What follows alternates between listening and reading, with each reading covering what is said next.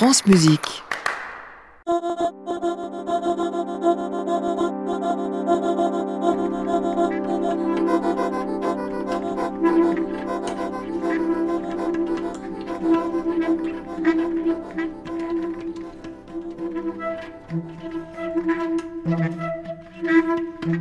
But I like to write all the time, so sometimes if I'm in the bar, J'aime écrire tout le temps en fait. Parfois, je suis dans un bar, euh, j'aime boire, vous savez. bar, and I might write a little phrase for a string quartet. or I Et j'écris write a une petite for phrase pour quoi tu flute. raccordes ou une petite phrase pour flûte. Somebody, somebody uh, wanted me to write a piece for them, so D'ailleurs, quelqu'un veut que je lui écrive quelque chose en ce moment. Et ça m'a pris 40 plus ou moins minutes to 40 write minutes à écrire. or Ben oui, c'est 40 tout. Pourquoi ça ne devrait pas me prendre 40 minutes En fait, ça devrait plutôt me prendre 20 minutes pour écrire une pièce de 20 minutes.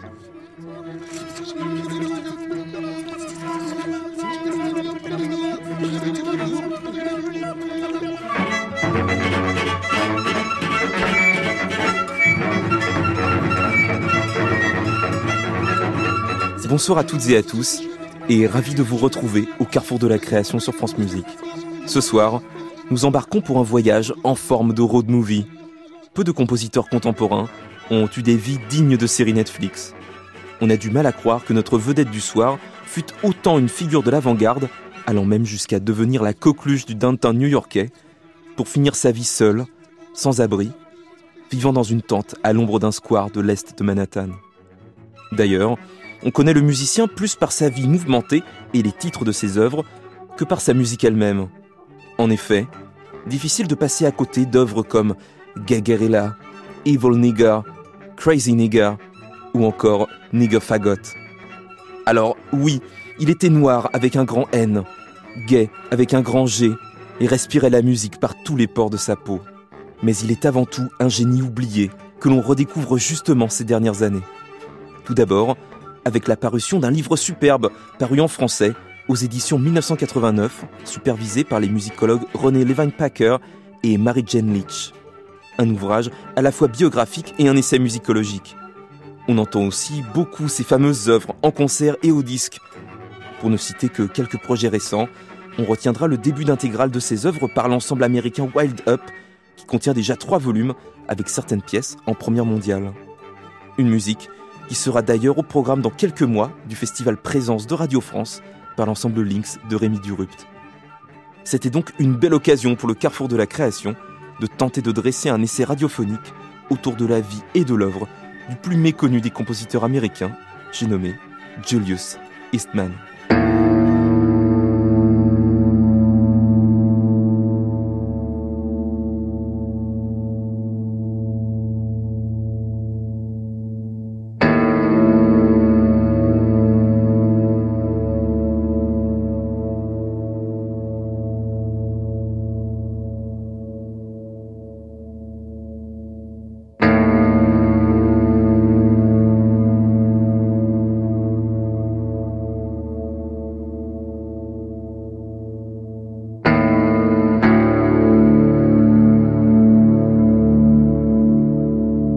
Julius Eastman naît le 27 octobre 1940 à New York. Après un court passage par Syracuse, jouxtant pratiquement la frontière avec le Canada, la famille s'installe à Ithaca, en Pennsylvanie, une ville de 30 000 habitants à deux heures de route de Buffalo. Frances, la mère, est musicienne amatrice. Elle aime pianoter sur l'instrument du salon. Le père, Julius Senior, est ingénieur, responsable des stations de surveillance des inondations entre Buffalo et New York.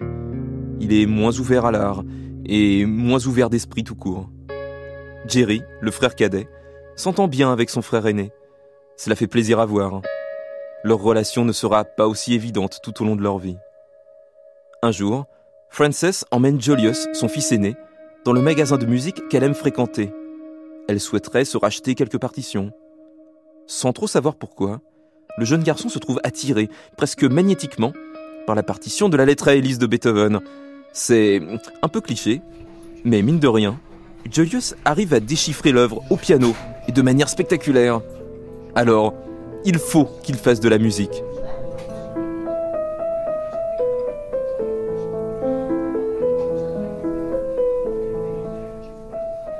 Mais la vraie révélation pour le jeune Julius, ce ne sera pas tant le piano que le chant. Il chante pendant les services de la première église presbytérienne sur Buffalo Street, alors qu'il n'est encore qu'un enfant. Avec l'adolescence, autour de 14 ans, sa voix change et devient beaucoup plus grave.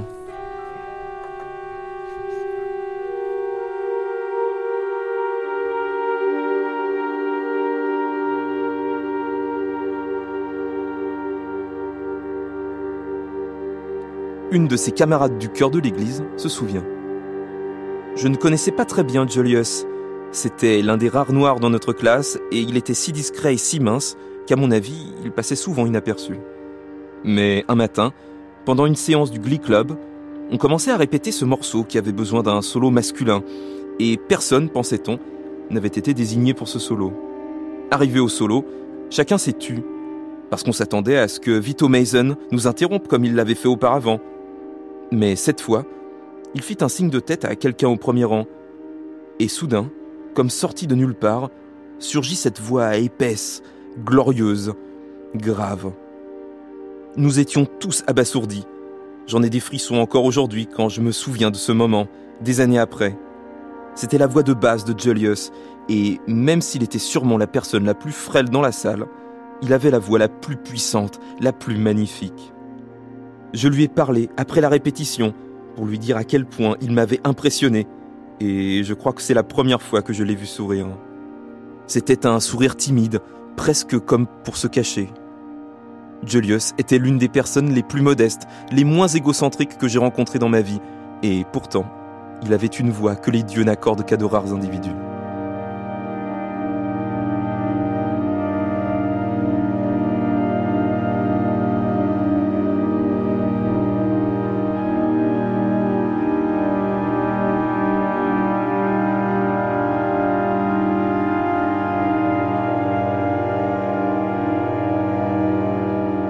À cette époque, les parents de Julius ont déjà divorcé, depuis quelques années maintenant. Mais la relation entre le fils et le père se tend. En effet, pour Julius Senior, difficile d'accepter que son fils sache déjà qu'il ne se mariera pas et qu'il n'aura jamais de femme. Car Julius le sait, il est homosexuel, c'est une certitude.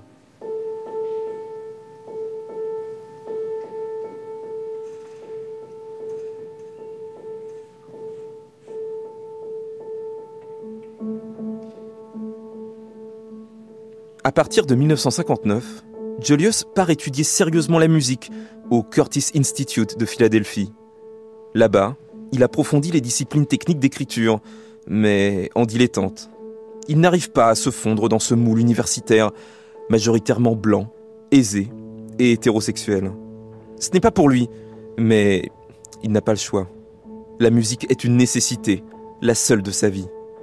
Compositeur dans l'âme, il fait donner le 27 avril 1963 une œuvre pour son prix de fin d'études, The Blood, une cantate écrite pour ses amis, dont aucun n'était chanteur. Today we're heading to the vibrant city of Buffalo, New York. Situated on the eastern shores of Lake Erie, Buffalo is a city known for its rich history, stunning architecture, and thriving art scene.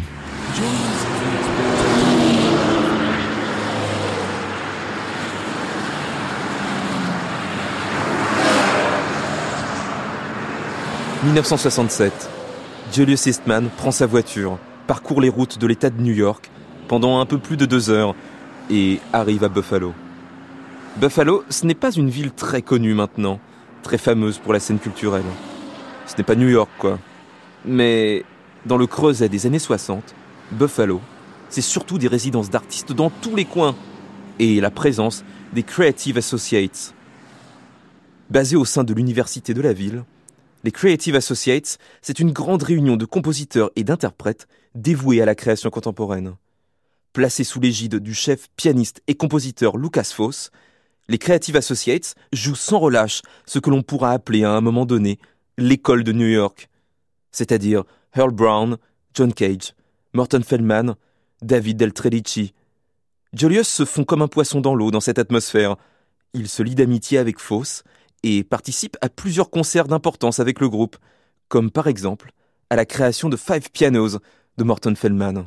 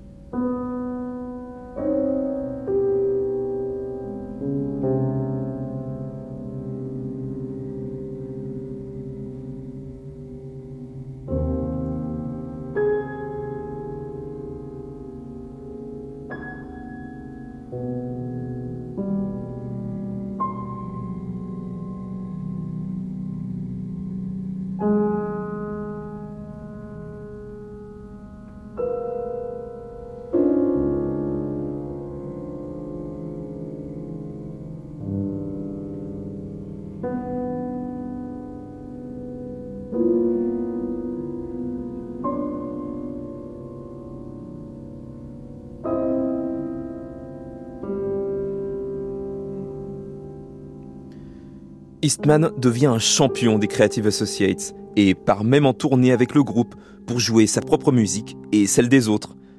On a écouté les cinq pianos de Morton Feldman, mais connaissez-vous le tube du grand Frédéric Savsky Coming Together, une œuvre pour récitants et petit ensemble, sur un texte très politique écrit par un prisonnier tragiquement assassiné au cours de la révolte pour la santé des détenus de la prison d'Attica. Eastman devient un héros de Coming Together qu'il joue un nombre de fois incalculable. Et retenez bien la sonorité de cette œuvre. Elle aura une influence durable sur la musique de Julius. I think the combination of age and the greater coming together is responsible for the speed of the passing time. I think the combination of age and the greater coming together is responsible for the speed of the passing time. It's six months now, and I can tell you,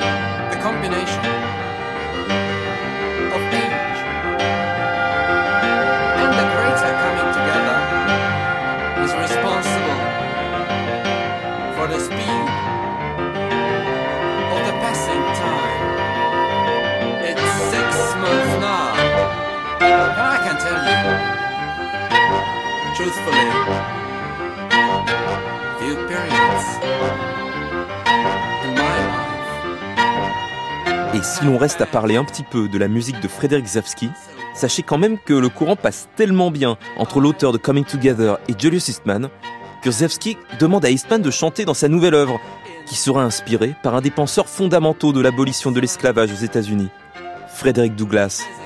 L'œuvre s'intitulera Struggle, lutte.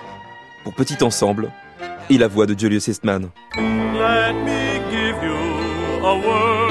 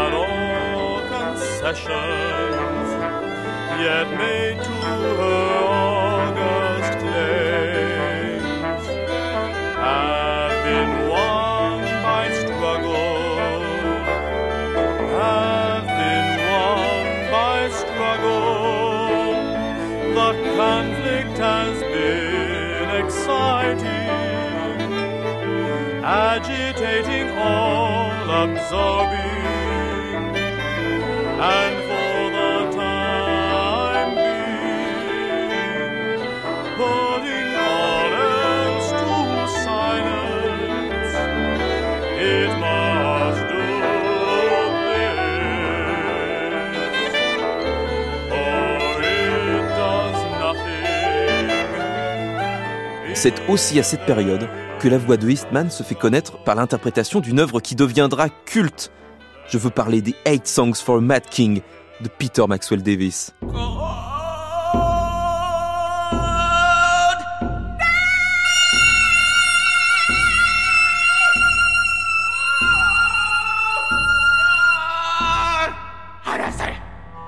Créé en 1969 par le baryton sud-africain Roy Hart, les huit chansons pour un roi fou de Maxwell Davis sont des pièces folles dans tous les sens du terme. Reprenant des textes de chansons familières du roi George III, atteint de démence à la fin de sa vie, l'œuvre est un monodrame halluciné, quelque part assez proche du Pierrot lunaire de Schoenberg. Dire que la partie vocale est exigeante est un doux euphémisme. Toutes les techniques possibles y sont sollicitées, jusqu'au chant diphonique.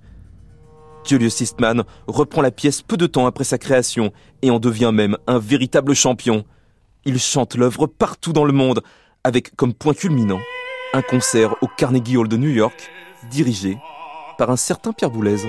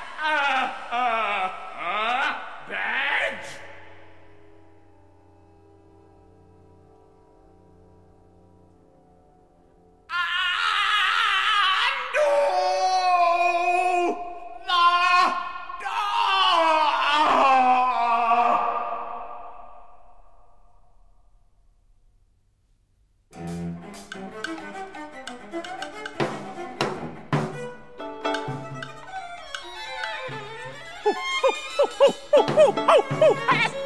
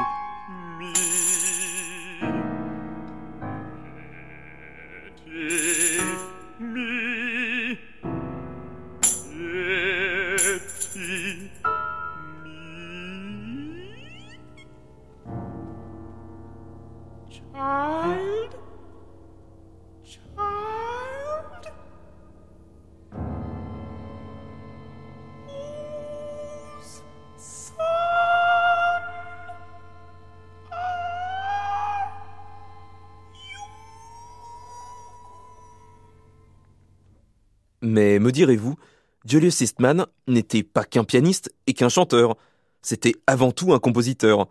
Alors, à quoi donc ressemble la musique composée par Julius au cours de sa période Buffalo?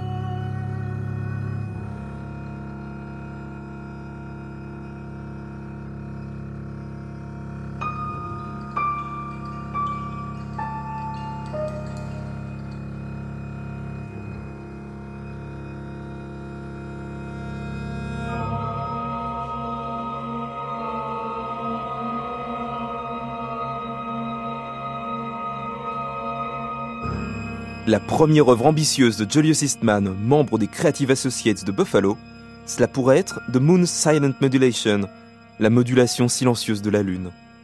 Cette œuvre n'est pas qu'une composition musicale, c'est aussi un ballet, pour lequel Eastman signe la musique et la chorégraphie. La pièce travaille sur la notion d'ego des hommes, en parallèle avec les interactions entre les astres.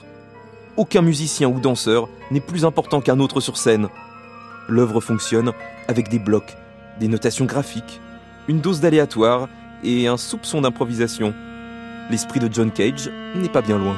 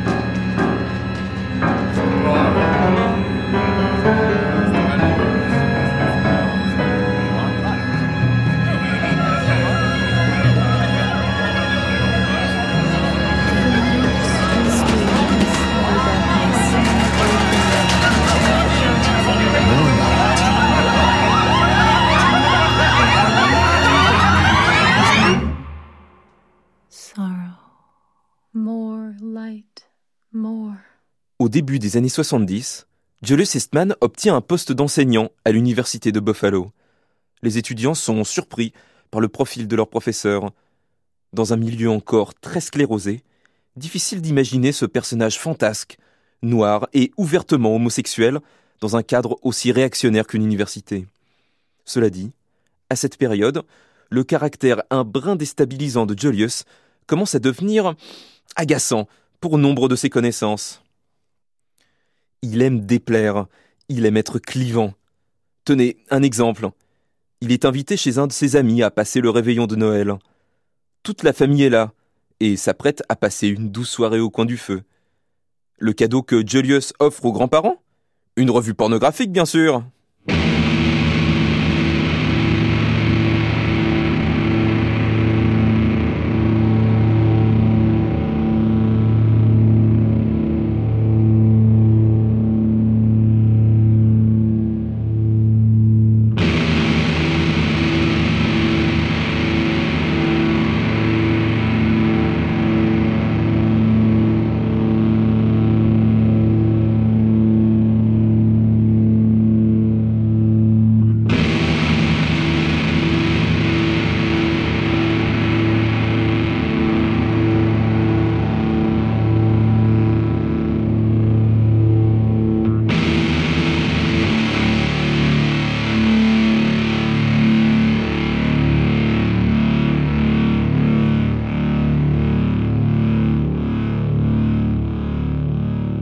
La fin de cette période de Buffalo voit la naissance de deux œuvres d'importance dans le catalogue de Julius Eastman. La première, en 1973, invite à ne rien lâcher.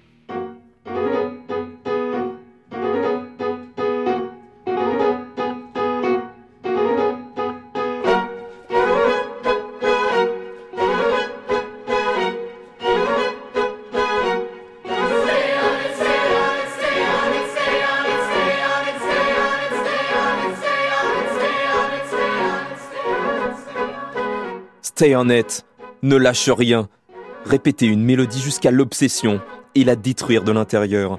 C'est l'idée directrice de l'œuvre, à voir aussi comme une métaphore même de la vie du compositeur, on y reviendra. Stay on it, c'est un peu les vexations d'Eric Satie de notre Julius, un minimalisme groovy qui emprunte autant à Coming Together de Rzewski qu'au jazz de Coltrane, qu'au déhanché de Earth, Wind and Fire et jusqu'aux petites cellules de Incy de Terry Riley. Pour être inséré dans le programme, Julius compose un poème. Je vous le lis. Allez baby, lâche rien. Change ce fil sur lequel on passe, d'invisible à guerre tangible. C'est pour ça, mon chou, que je t'appelle. Pour faire passer ce message chanson, pour que tu puisses le ressentir. Oh, charmant garçon. Parce que sans la danse et le groove, l'amour et le partage, l'étourdissement et les sensations, je veux dire, vraiment.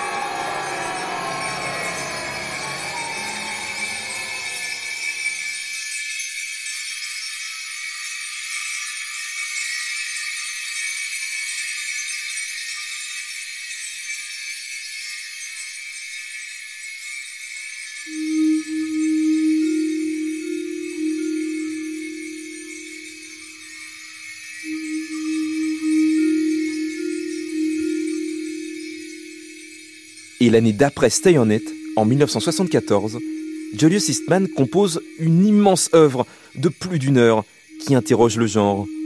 La pièce s'intitule Féminine, et un peu à l'instar d'un INSEE de Terry Riley ou de Music for 18 Musicians de Steve Reich deux ans plus tard, Féminine est une lente toile qui se déploie progressivement avec un nombre aléatoire de répétitions de courts motifs.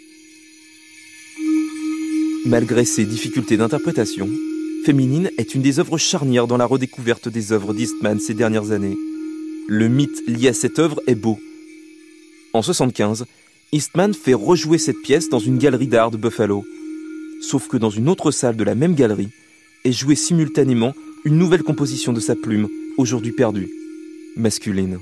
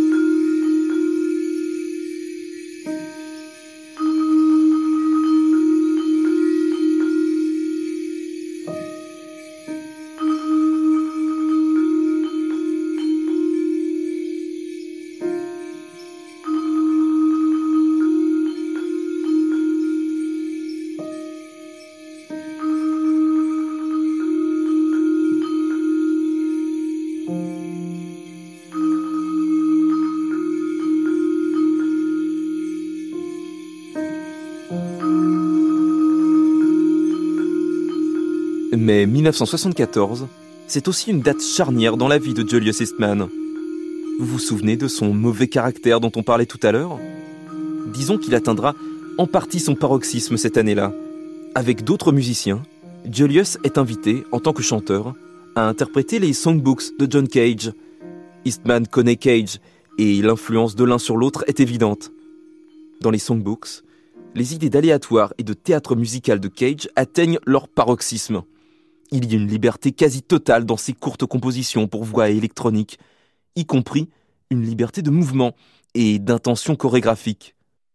Qu'à cela ne tienne, lorsque Eastman monte sur scène avec un autre chanteur pour sa version des songbooks, il mime un acte sexuel avec un homme. Autant dire que Cage n'apprécie pas. Il est même furieux. Pour quelle raison d'ailleurs? Car Eastman ne comprend pas sa pièce et teste un peu trop les limites de l'œuvre? Car le compositeur se fait voler la vedette par l'interprète? Ou bien car Cage n'assume pas son homosexualité?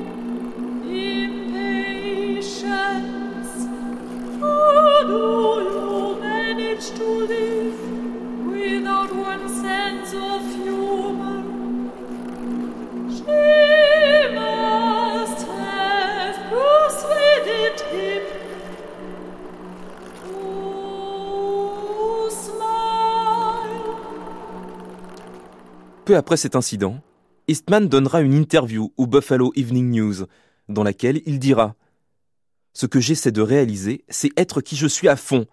Noir à fond, musicien à fond, homosexuel à fond. C'est à travers l'art que je peux me trouver et garder contact avec mes racines et mon vrai moi. Dans les jours qui suivent, il informe son frère Jerry qu'il compte s'installer à New York. Il déménage dans les mois suivants. Sa maison de Buffalo, située dans un quartier blanc, est vendu presque aussitôt.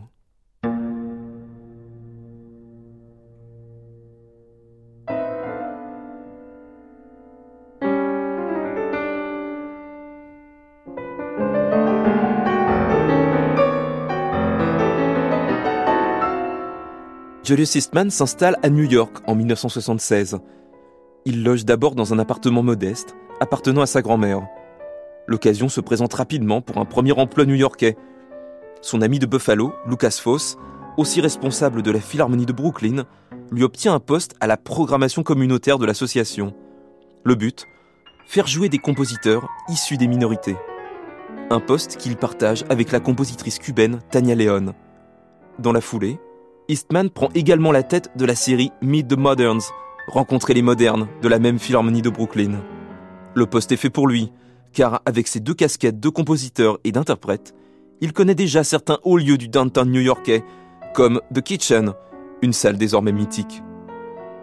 Dans le genre figure musicale new-yorkaise importante que croise Eastman, on citera également un des premiers à jouer autant sur le terrain de la pop que du classique. Je veux parler ici de Arthur Russell.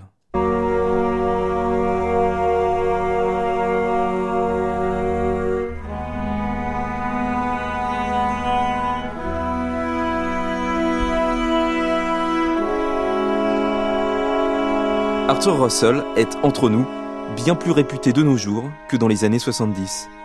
Ce musicien inclassable, mort du sida en 1992 et autant proche de Philip Glass que de Patti Smith, s'est fait connaître autant dans le registre d'œuvres orchestrales que de la pop d'avant-garde. Au début des années 80, Russell conçoit une grande composition instrumentale qui va servir de toile de fond à une mise en scène par Bob Wilson de la Médée de Ripide. L'œuvre s'intitulera Tower of Meaning et sera enregistré, dirigé par Julius Eastman bien sûr, et pour l'anecdote, distribué par un label appartenant à Philip Glass.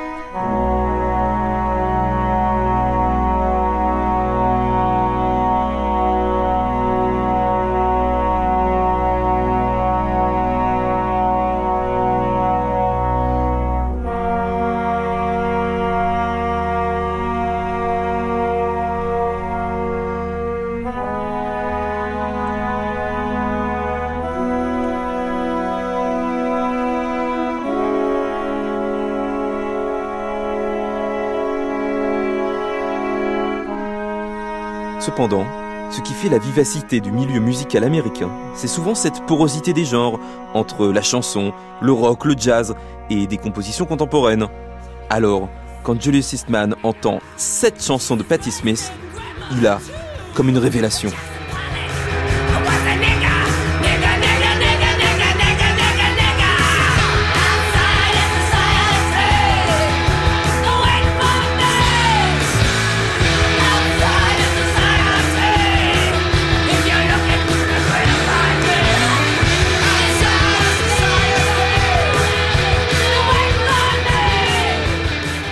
Rock'n'roll nigga. Cette chanson est une révélation. Ce mot en haine que les Américains n'osent pas prononcer, qui est à lui seul un gouffre de leur propre honte. Pour Eastman, ce mot interdit sera sa fierté. Ce mot interdit deviendra sa raison d'être. Now, there was a, there was a little problem with the titles of the piece. Uh, Bon, je vous avoue qu'il y avait des petits problèmes en ce qui concerne les titres de ces pièces. Certains étudiants ou professeurs ont pensé que ce n'était pas conforme.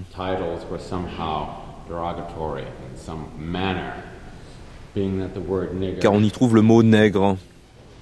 Uh,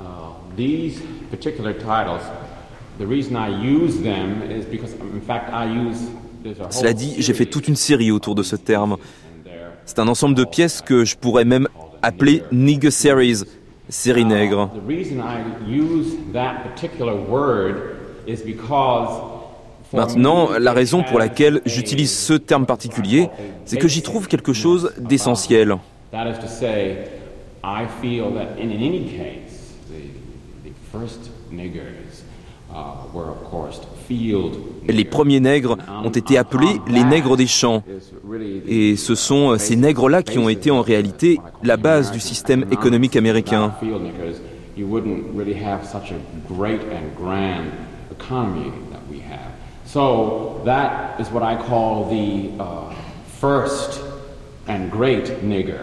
Sans ces nègres des champs, nous n'aurions pas une économie aussi importante.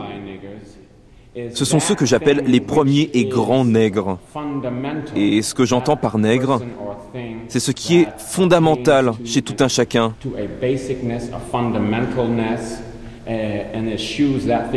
Et qui évacue le superflu ou qui évacue une certaine élégance.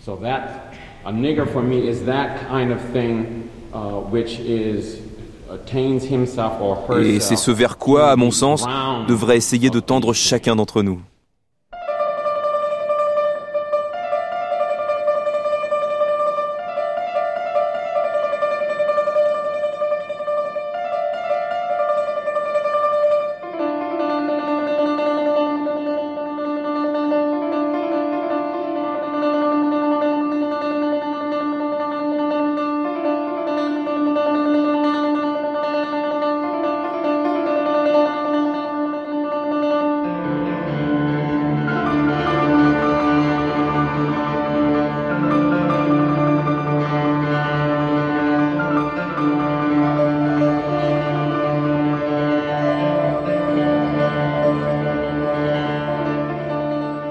Plusieurs partitions seront désormais émaillées de ce terme, nègre. Des œuvres souvent jouées à quatre pianos par Eastman et trois autres pianistes, mais qui en réalité peuvent se jouer avec n'importe quel type d'instrumentation, permettant tous les arrangements possibles. C'est le début des Nigger Series. On y retrouvera notamment Crazy Nigger, le nègre fou, ou Nigger Fagot, le nègre pédé. Mais la plus spectaculaire d'entre toutes ces œuvres cinglantes, ce serait sans doute Evil Nigger, le nègre diabolique. Une pièce d'une vingtaine de minutes qui alterne des couplets et des refrains à une allure effrénée, comme une course à l'abîme haletante dont on ne ressort que le souffle coupé.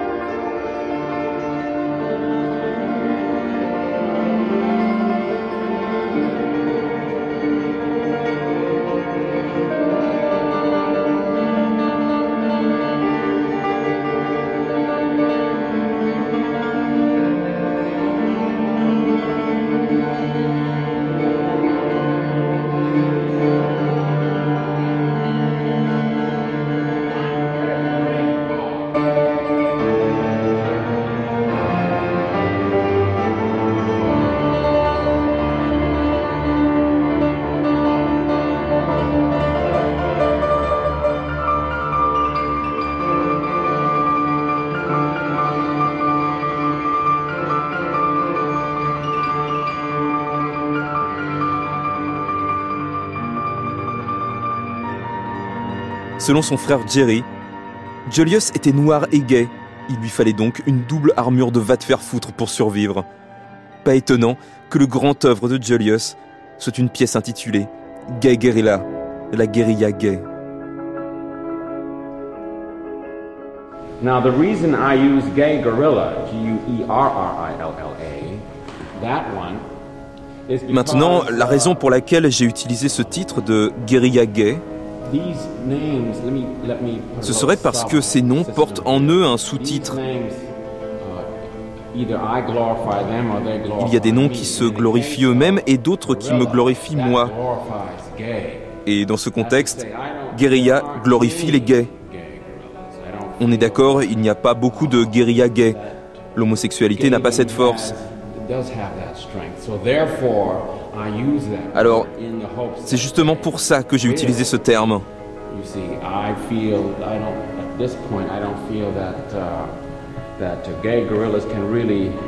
Je ne pense pas au fond de moi qu'il y a un parallèle à faire entre une guérilla gay et une guérilla en Afghanistan par exemple, ou ailleurs.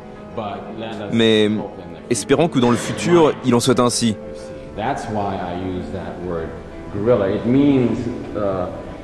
A, a guerrilla is someone who is, in any case, sacrificing his life for a point of view. Un guerriero, c'est quelqu'un qui, quelle que soit la situation, sacrifie sa vie pour une idée. Alors, s'il y a une idée et que des gens se sacrifient pour cette cause, c'est une guérilla.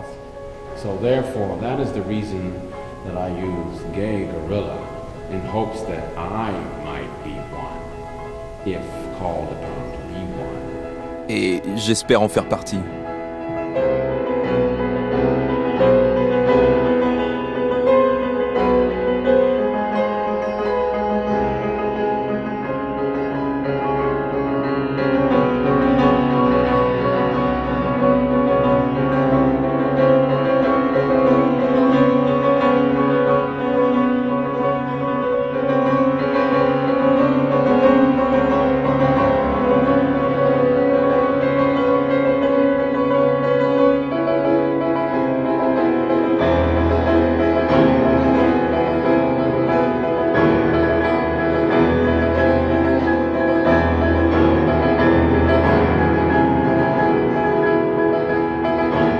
En exergue la force de ses convictions et de son être, Eastman choisit sa technique fétiche de la musique organique. Une musique qui souvent démarre d'une simple note, jouée toute seule, puis qui semble se déployer exactement comme un organisme en développement. Lorsque une plante pousse ou qu'un enfant naît, tout son être est déjà compris à l'intérieur de lui. C'est la même chose pour la musique organique d'Eastman, qui ne se développe pas par addition ou soustraction de motifs, elle s'engendre d'elle-même.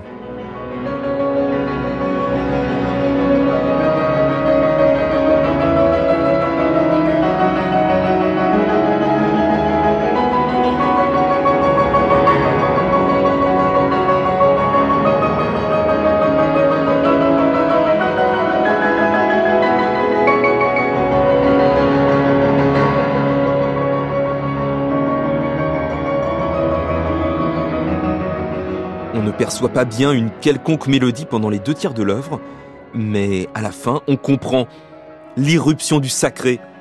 On semble entendre un choral, une hymne. C'est le choral Einfestburg, mais oui Il va se dissoudre sur lui-même, dans une fin qui ressemble à la poussière des cendres.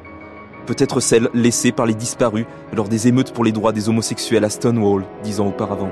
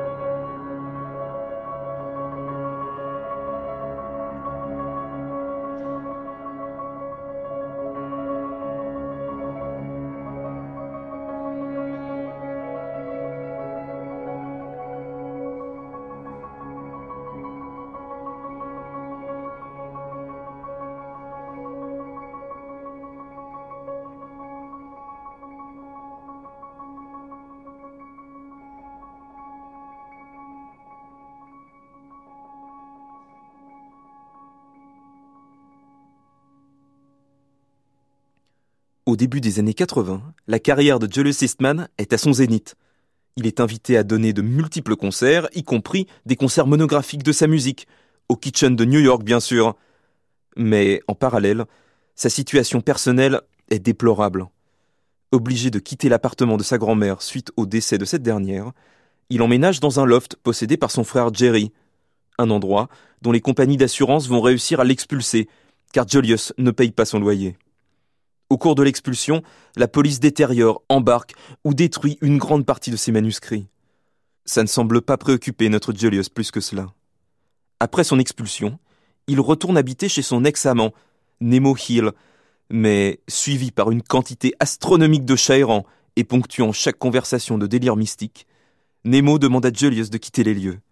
C'est à cette période que Julius Eastman compose une de ses œuvres fétiches, The Holy Presence of Joan of Arc, la sainte présence de Jeanne d'Arc, pour dix violoncelles.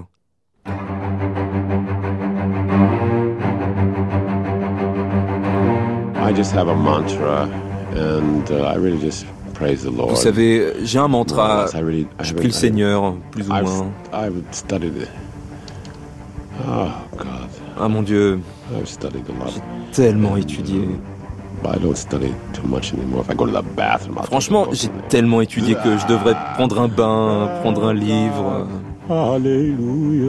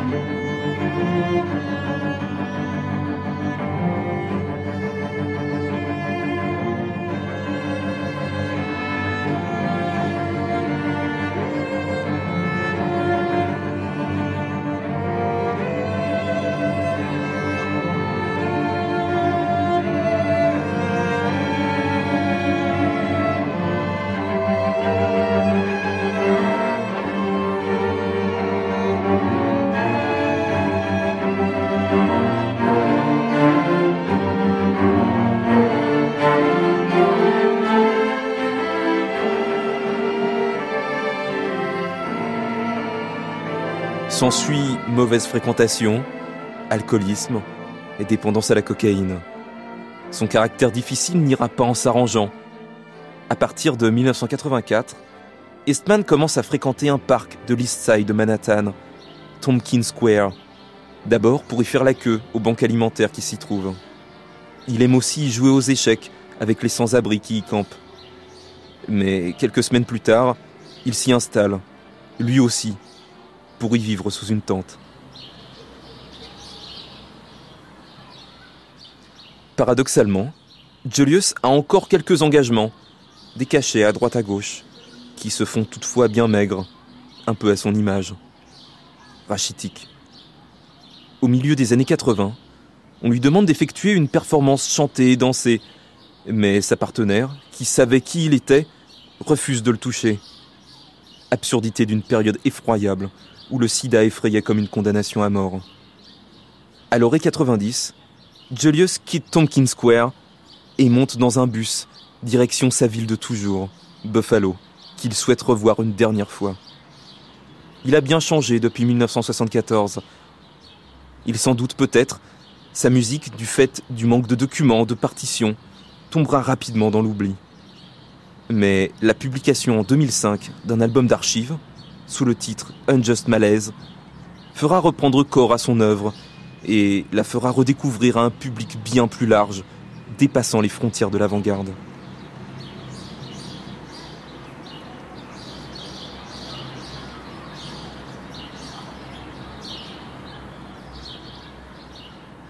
Le 22 janvier 91, le Village Voice, l'organe de presse de la vie culturelle new-yorkaise, écrit Julius Eastman est mort le 28 mai 1990, seul, à l'hôpital Millard Fillmore à Buffalo.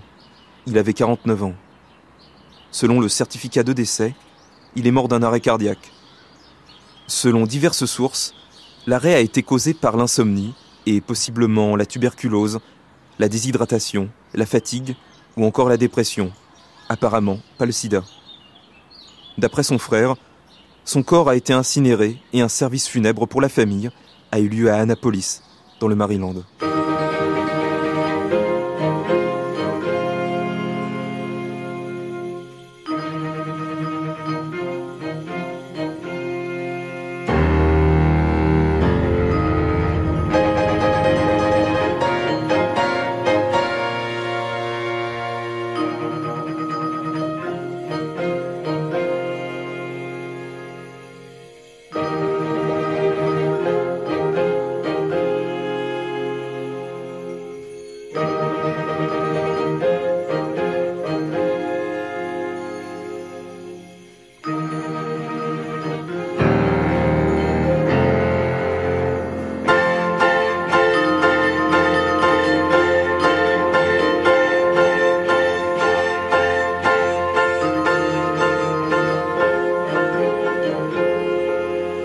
Sur les notes de Féminine par l'ensemble américain Wild Up que se referme ce carrefour de la création en forme de vie du compositeur américain Julius Eastman, né en 1940 et décédé à 49 ans en 1990.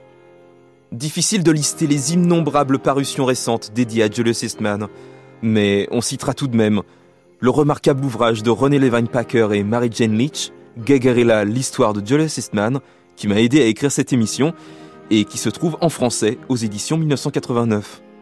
Niveau disque, comment ne pas recommander le début d'Intégralist Man par l'ensemble américain Wild Up, avec notamment un arrangement d'anthologie de Evil Nigger pour deux pianos et orchestre de chambre.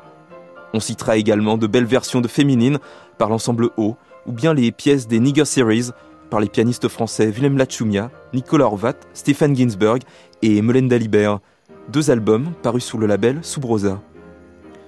Au carrefour de la création ce soir, il y avait à la technique Stéphane Touvenin, attaché de production Colline Redon, une réalisation de Céline Parfonoff. À réécouter sur francemusique.fr.